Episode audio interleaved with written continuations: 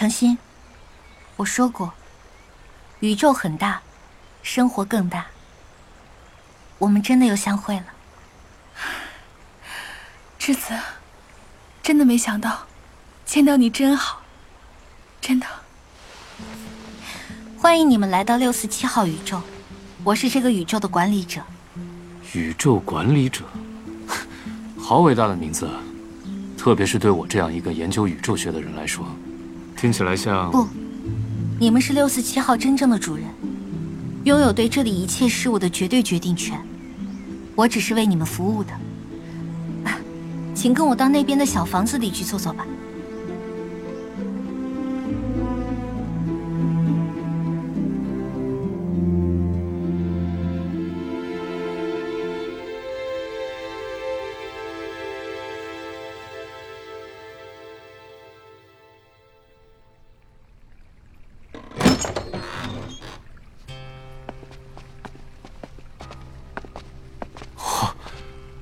好雅致的客厅啊，还是中式风格的房子。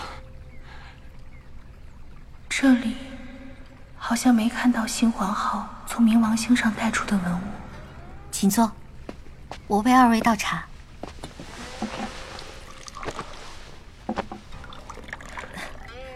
请，这是龙井吧？好香啊！真的像做梦一样。这个宇宙是一个赠品，是云天明先生赠给二位的。我想是赠给程心的吧？啊，不，关一帆先生，受赠者肯定包括您。后来的识别系统中增加了您的权限，否则您是不可能进入的。云天明先生希望你们在这个小宇宙中躲过我们大宇宙的末日，也就是大坍缩，在新的大爆炸后进入新的大宇宙。他希望你们。看到新宇宙的田园时代。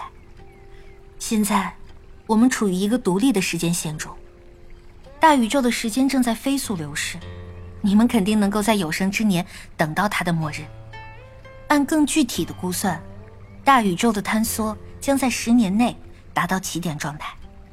如果新的创世爆炸发生，我们怎么能知道呢？我们能知道的，我们能够通过超模检测大宇宙的状态。所以天明和 A A 才会在石头上写下：“我们送给你们一个小，在里面躲过探索。”质子为什么会提到“田园时代”这个词？这明明是银河系人类的说法，是巧合吗？还是说三体世界已经知道了银河系人类的存在？云天明那么快能赶到蓝星？说明三体第一舰队的世界离银河系人类的世界已经很近了，而且三体文明都能建立这种小宇宙了，这对人类是个很大的威胁。哎，我在想什么呢？嘿，你笑什么？笑我可笑，我真傻，都过去一千八百多万年了，我替古人操什么心呢？栀子，你见过云天明吗？没有，从来没有。那 I A 呢？我最后一次见他是在地球上了，以后再也没见过。那你是怎么到这里来的呢？六四七号宇宙是一个定制产品，完成后我就在这里了。我嘛，本质上只是个数据体而已，可以拷贝许多份。可是你知道云天明把这个宇宙带到蓝星了？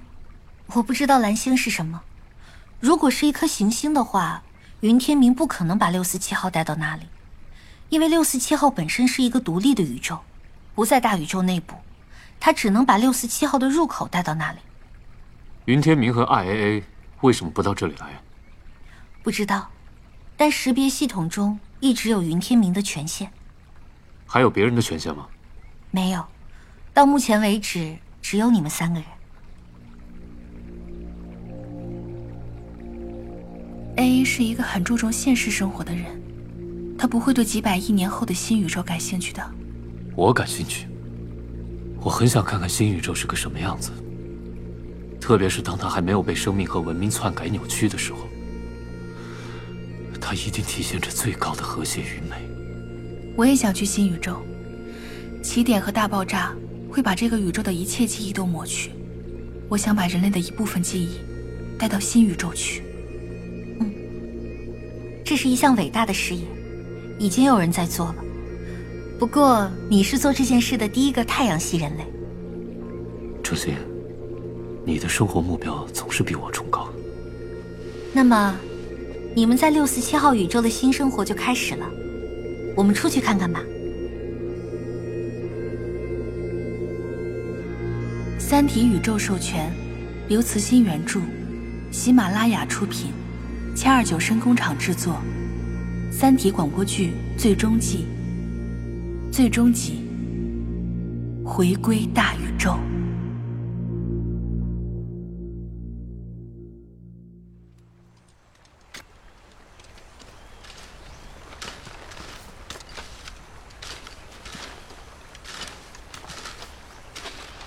那是我们刚才看到的那些柱状机器人，他们在种地吗？是的，这里储存的粮食只够你们食用两年。以后就要靠种地生活了。现在播下的种子，都是你给云天明带的那些种子的后代，当然，都经过了改良。我觉得，这里用培养槽无土栽培比较合理吧。从地球出来的人，对土地都有一种迷恋。记得在《飘》里面，郝思嘉的父亲就对郝思嘉说过：“孩子，这个世界上……”没有什么东西值得你为之拼命和流血，除了土地。哼，太阳系的人类确实为他们的土地流尽了最后一滴血，或者说，只剩下你和艾黑黑这两滴。可有什么用呢？还不是消失的无影无踪。现在那个大宇宙可能过去了几亿年，你真以为还有谁记得他们？迷恋土地和家园，已经不是孩子了，却还是不敢出远门。这就是你们灭亡的根本原因。我说的是真话，不怕冒犯你。你没冒犯我，你说的是真理。我们也知道，但是做不到。你也未必能做到。不要忘了，你们万有引力号上的人是先成为俘虏，然后才变成银河系人类的。那倒是，在太空里。我从来不觉得自己是个合格的男人。以太空为标准，合格的男人真的不多。我倒是认识一个，但我不喜欢。前进，不择手段的前进。不要想过去的事了，现在一切都是新的开始。六四七号宇宙中的一年过去了。田里的小麦收获了两季。程心和关一帆两次看着翠绿的麦苗慢慢变成金黄的麦浪，旁边的菜地里也一直充盈着绿色。这个小小的庄园里有着完备的生活用品，所有的用品都没有商标，显然是在三体世界制造的。但在外形上与人类的产品完全一样，没有任何异域特征。程心和关一帆，有时到田里，与机器人一起干农活，有时则在小宇宙中散步。散步时只需要一直走下去，只要不注意自己上次留下的脚印，就有穿过无穷无尽的小世界的感觉。但他们更多的时间是花在电脑前。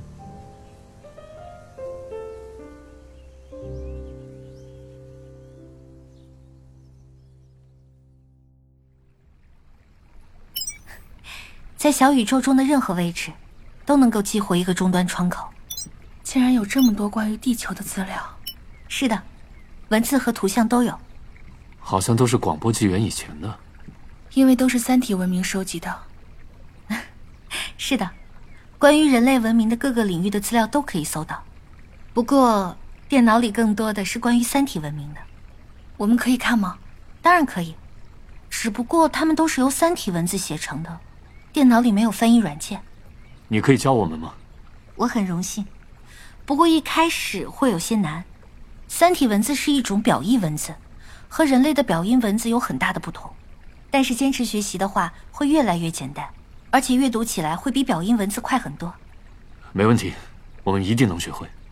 我想了解三体文明是怎么记载和地球文明的那段历史的。我想知道这个小宇宙是如何建造的，比如在这一立方千米的空间里，生态循环是如何建立的，太阳是什么，它的能源从哪里来？而且我一直不明白，作为一个完全封闭的系统，小宇宙里的热量到哪里去了？想知道这种深度的内容，恐怕在掌握基础语言之后，还需要进一步的深造。这都不是问题，只要能读到相关资料就可以。哦，对了，小宇宙可以和大宇宙通信吗？小宇宙是无法向大宇宙传递信息的，但是接收到大宇宙的信息广播却是有可能的。所有宇宙都是一个超模上的空泡，大宇宙有足够的能量把信息在超模上传播。这是什么意思？这涉及到三体文明物理学和宇宙学中最基本的理论途径，我也没办法用人类的语言对它做进一步的解释了。总之，大宇宙虽然可以发布广播。但却需要难以想象的巨大能量。如果大宇宙这么做，可能需要把相当于一个银河系的质量化为纯能。其实，六四七号宇宙中的监测系统经常能收到超模上其他大宇宙的信息，有些是自然产生的，有些是无法解读的智慧信息，但却从来没有收到过你们来的那个大宇宙的信息。明白了。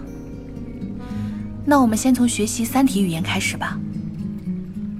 另外，我也想写一些东西。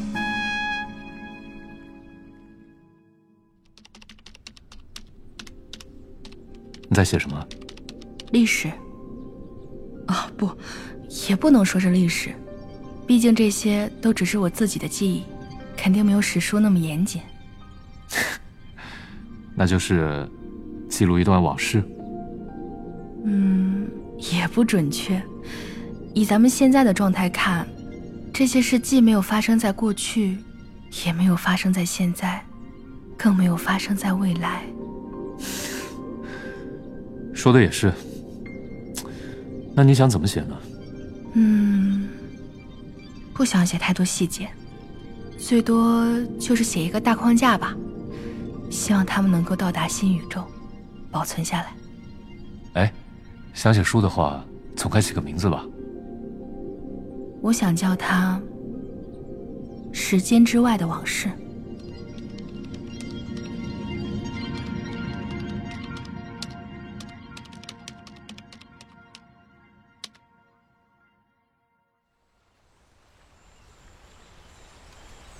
世子，你觉得新宇宙会是什么样子？按照宇宙学理论，新宇宙在宏观上一定是高于四维的，甚至很有可能高于十维。当新宇宙诞生后，我们的小宇宙能在其中自动建立出口，并检测周围的环境。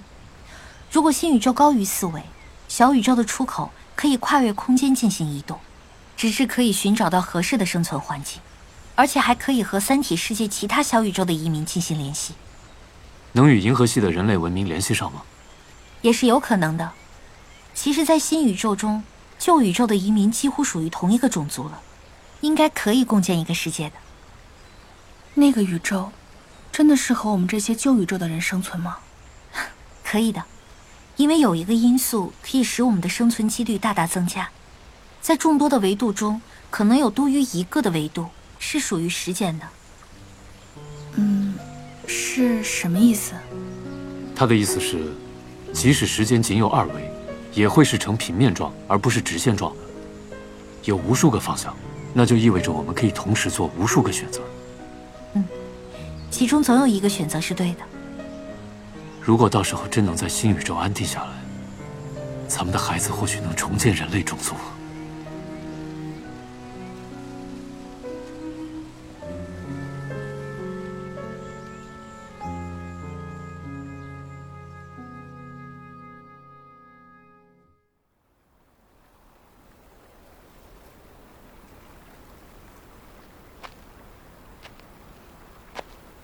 一帆，怎么不睡了？睡不着啊。我知道你有心事。最近你总是在算什么东西，要么就是出神。我在想，质量流失。我最近一直在看《三体》的宇宙学，刚刚看到了一个对宇宙数学之美的证据。宇宙在质量上的设计是极其精巧的。三体人已经证明，宇宙的总质量刚刚能够使宇宙坍缩，一点不多，一点不少。总质量只要减少一点，宇宙就由封闭变成开放，永远膨胀下去。可是，质量在流失，对吗？是啊，质量在流失。光三体世界制造的小宇宙就有几百个，宇宙中的其他文明世界，为了逃避大坍缩，或者为了别的目的，又制造了多少呢？这些小宇宙都在带走大宇宙中的质量。我们应该问问质子。我问过。请放心，截止六四七号宇宙建造完成时，按照三体世界观测的宇宙状态。还没有发现质量流失产生的任何影响。宇宙是封闭的，必定会坍缩。那六四七号完成以后呢？这我就不知道了。我只知道，在宇宙文明中有一种智慧文明的群体，很像归零者。他们在进行回归运动，力图制止小宇宙的建造，并且呼吁把已经建成的小宇宙中的质量归还给大宇宙。但这方面的情况，我知道的也不多。好了，不要再想这些了。我们不是上帝。可是，我们早就不得不想上帝要想的事了，不是吗？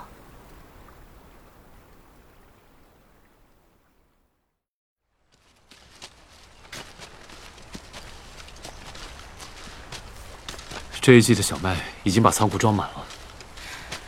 你说，我们选择种什么？会不会也对大宇宙产生影响？也许吧。程心，关一帆，质子，出什么事了？从来没见他这么着急过。我们收到了大宇宙的超模广播，你们看，这么多滚动的符号，这些都是外星语言吗？是的，广播已经持续了五分钟。还在继续。其实广播的信息很简短，持续这么长的时间是因为使用不同的语言。现在已经出现了几万种语言，哦，到十万种了。这是对所有小宇宙广播吗？肯定是。动用这么大的能量，应该是重要信息。有三体和地球语言吗？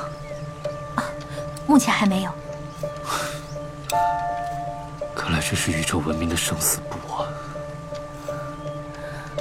是啊，现在大宇宙可能已经过去了上百亿年。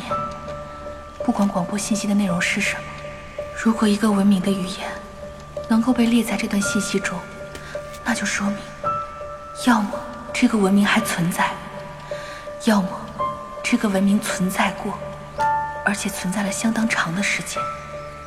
它的文化在宇宙中下了印记。二十万种语言了，三十万，四十万，一百万，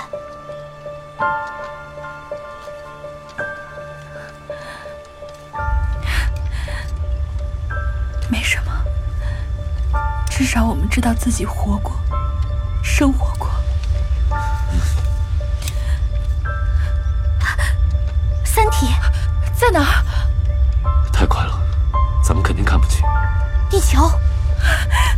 们的语言。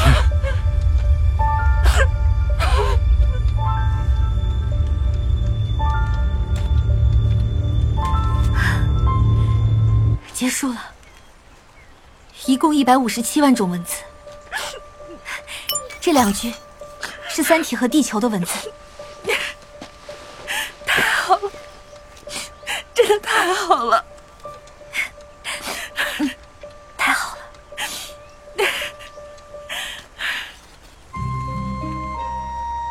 他们三个知道，语言和文字的进化是很快的。如果两个文明存在了相当长的时间，甚至现在仍然存在，那么他们的文字肯定与现在显示的完全不同。超模广播似乎是要让小宇宙中的人看懂，所以显示的是古文字。与大宇宙中曾经生存过的文明总数相比，一百五十七万是一个相当小的数字。在银河系猎户悬臂的漫漫长夜中，有两颗文明的流星划过。宇宙记住了他们的光芒。广播发来的信息很简短：回归运动生命，我们宇宙的总质量减少至临界值以下，宇宙将由封闭转变为开放。宇宙将在永恒的膨胀中死去，所有的生命和记忆都将死去。请归还你们拿走的质量，只把记忆体送往新宇宙。一帆，你怎么想？如果宇宙永远膨胀下去，所有的信息将相互远离，一直退到各自的视线之外。是啊，到那时候，从宇宙间的任何一点望去。所有的方向都是一片黑暗，恒星会陆续熄灭，实体物质会解体为星云，宇宙将变成一座空旷的坟墓。所有的文明和所有的记忆都将被埋葬在这座坟墓里，一切都会死去。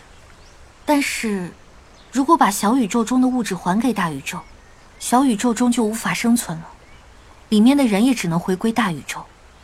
这就是我之前所说的回归运动。一帆，我想回去，但如果你想留在这里，我也跟你留下。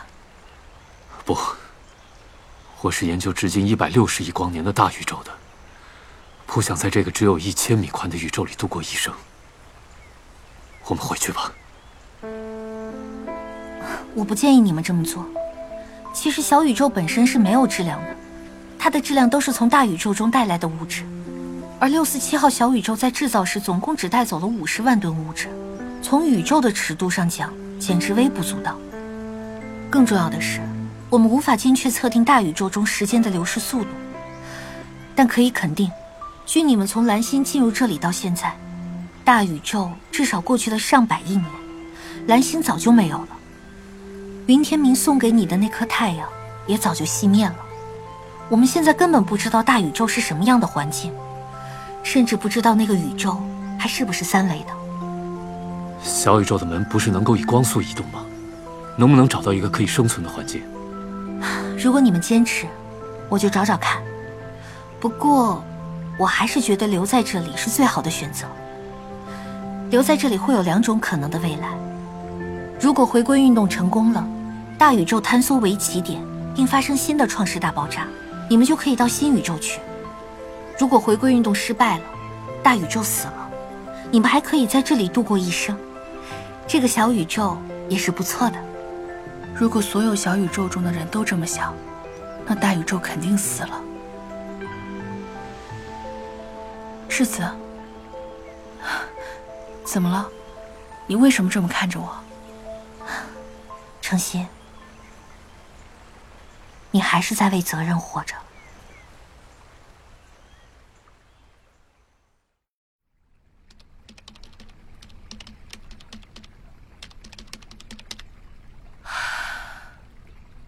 这本书写完了。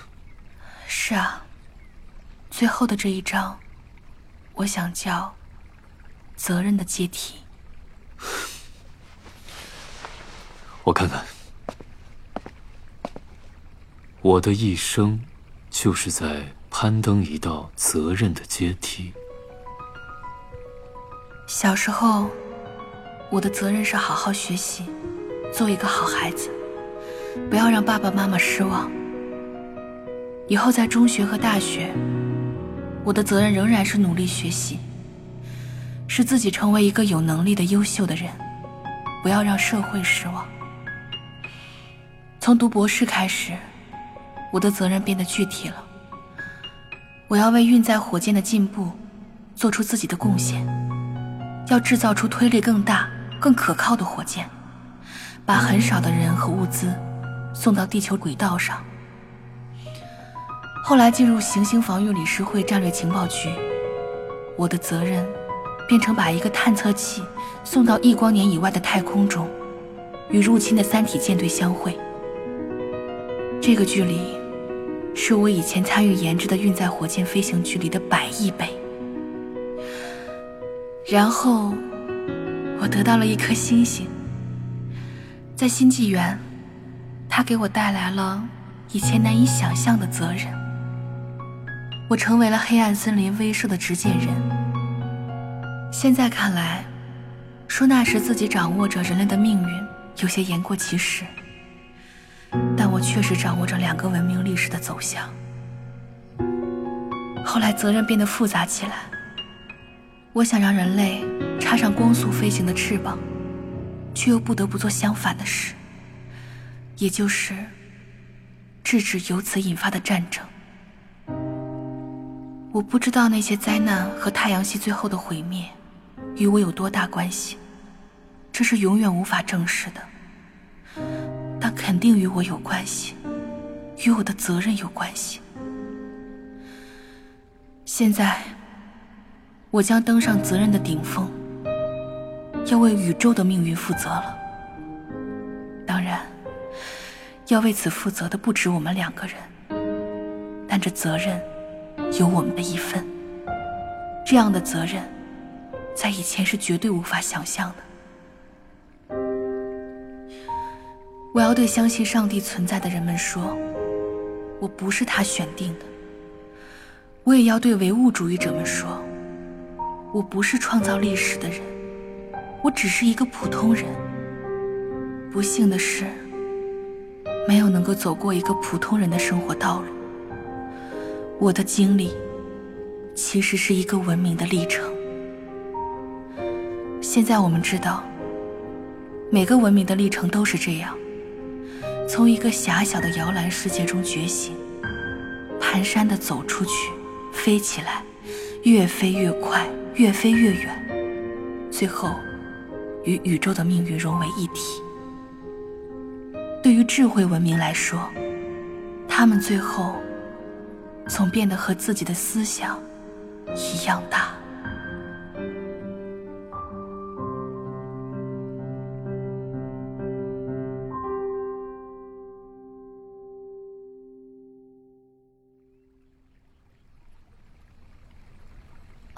检测有结果了，怎么样？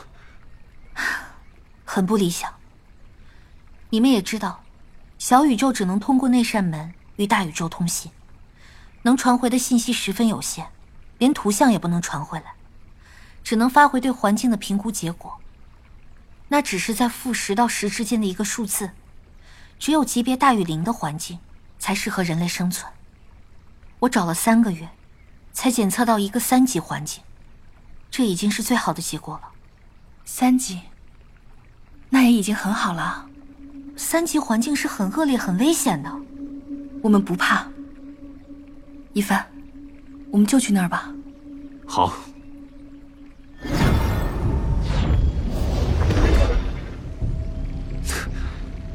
这个门框比我们进来时那个大不少啊。这是为了方便转移物质。那么现在开始吧。好。先还什么物质呢？土壤。自从第二次收割之后，土地就没有再播种。机器人们用干农活的小推车装运潮湿的土壤，到达门前时，两个机器人抬起小车，把土倾倒在门里。在经过长方形平面之后，土消失了。土壤的搬运进行得很快。三天之后，小宇宙中已经没有一粒土了。房子周围的那几棵树也送进了门中。土壤消失后，小宇宙出现了一片金属的地面。这地面由一片片光洁的金属板拼接而成，像镜子一样倒映着太阳。机器人从地面的一侧把金属板拆下来，把它们一块块的推进门。金属板下面竟然是一艘小飞船。是的，这艘飞船浓缩了三体世界最先进的技术。它按照地球人类的人体工程学设计，可乘坐三名成员，装备了核聚变和驱力驱动两套动力系统，有适合人类的迷你型生态循环系统和冬眠装置，可以直接在行星上降落和起飞。这艘飞船原本是为了你们进入新宇宙时使用的，在新宇宙中找到合适的生存环境前，它可以维持相当长的时间。很不错。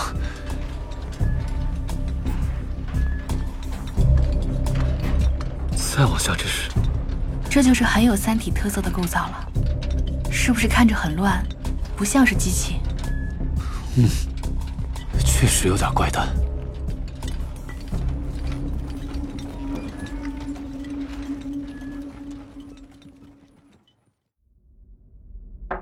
程心，智子，怎么还把门锁了？你们在屋里干什么呢？你就别问了。我们在做一件女人做的事，到时候给你一个惊喜。当地面下的某部机器被关停之后，小宇宙中的重力消失了。那几栋白色的房子悬浮在空中，机器人在失重中拆除天空。那是一大片能够显示蓝天和白云的薄膜。这时，最后的地面也拆除了。由于水体失去约束，大量蒸发，小宇宙中云雾弥漫，太阳在云雾后朦胧地照耀着，出现了一道横跨宇宙的绚丽彩虹。随着机器的拆除，生态维持系统关闭。程心和关一帆穿上了太空服。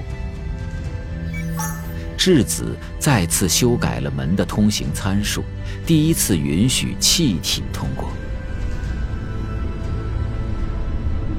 小宇宙中响起一阵低沉的轰鸣声，这是空气涌进门时发出的。在彩虹下面，雪白的云雾在门的附近形成一个大漩涡。像从太空中看到的地球上的台风，然后，漩涡变成一股龙卷风，发出的声音也变成尖啸。漂浮的水球被纷纷吸进湍急的龙卷风，撕碎之后，消失在门里。太阳、房子和飞船这些大物体。都向门的方向飘去，但它们很快被带有推进器的机器人固定在空中。最后一间房子被迅速拆除，太阳终于熄灭了。它是一个金属球体，发光的一半是透明的。三个机器人把它整个推过了门，以后。小宇宙中，只能有灯光照明。已经变成真空的太空迅速冷了下来，残存的水和空气被冻成了片片冰晶，在灯光中闪闪发光。在质子的指令下，所有的机器人排成一列，鱼贯地进入门中。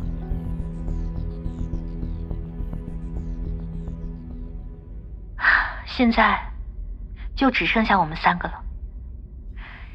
这个金属盒是一台微型电脑，里面的量子存储器中存储着小宇宙电脑主机的全部信息。当新宇宙诞生时，金属盒会收到门发来的信号，它会用自己的小推进器穿过门，进入新宇宙，等待被拾取和解读的那一天。这么小，它能被发现吗？它会用中微子数，把自己存储的信息不断的播放出来。如果新宇宙中也有中微子的话，我相信，响应回归运动的其他小宇宙也都在做类似的事。如果新宇宙真的诞生，会有很多来自旧宇宙的漂流瓶。或许新宇宙的文明可以根据里面的信息复原那个文明呢。对了，一帆，你说我如果再在小宇宙里留下五公斤的东西，可以吗？我觉得可以。你要留下什么？哎，你一直背着手，是不是藏着东西啊？你看，给你的惊喜。这是生态球。我和质子一起做的。我记得你说过，你很喜欢生态球。怎么样，喜欢吗？喜欢，喜欢。它的直径有半米，能装下一块微型陆地。我们在上面种了些小草，这些小鱼可以活在生态球的水球里。水球里有绿藻，我们还安了个小太阳，这样生态系统就能维持下去了。只要把它留在这里，六四七号宇宙就不是一个没有生命的黑暗世界。真好啊！虽然我也不知道大宇宙会不会因为一个生态球的质量就由封闭转为开放，但肯定还有很多小宇宙不会回应回归运动的号召。大宇宙最终会被夺走的质量至少有几亿吨，甚至可能是几亿亿亿吨。但愿大宇宙能够忽略这个误差。我们该上飞船了。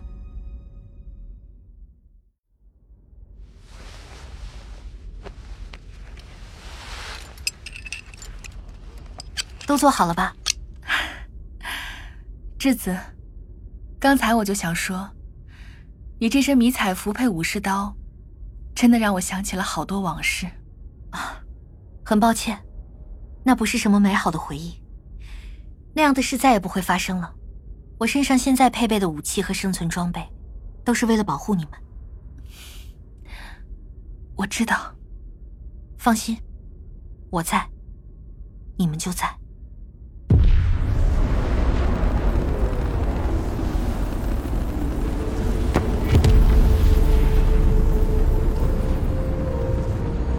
聚变发动机启动，推进器发出幽幽的蓝光，飞船缓缓地穿过了宇宙之门。小宇宙中只剩下了漂流瓶和生态球，漂流瓶隐没于黑暗里。在一千米见方的宇宙中，只有生态球里的小太阳发出一点光芒。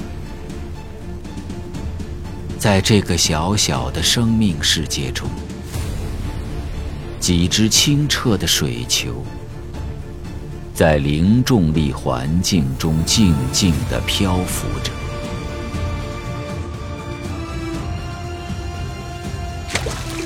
有一条小鱼从一只水球中蹦出，跃入另一只水球，轻盈地穿游于绿藻之间。在一小块陆地上的草丛中，有一滴露珠从一片草叶上脱离，旋转着飘起，向太空中。折射出一缕晶莹的阳光。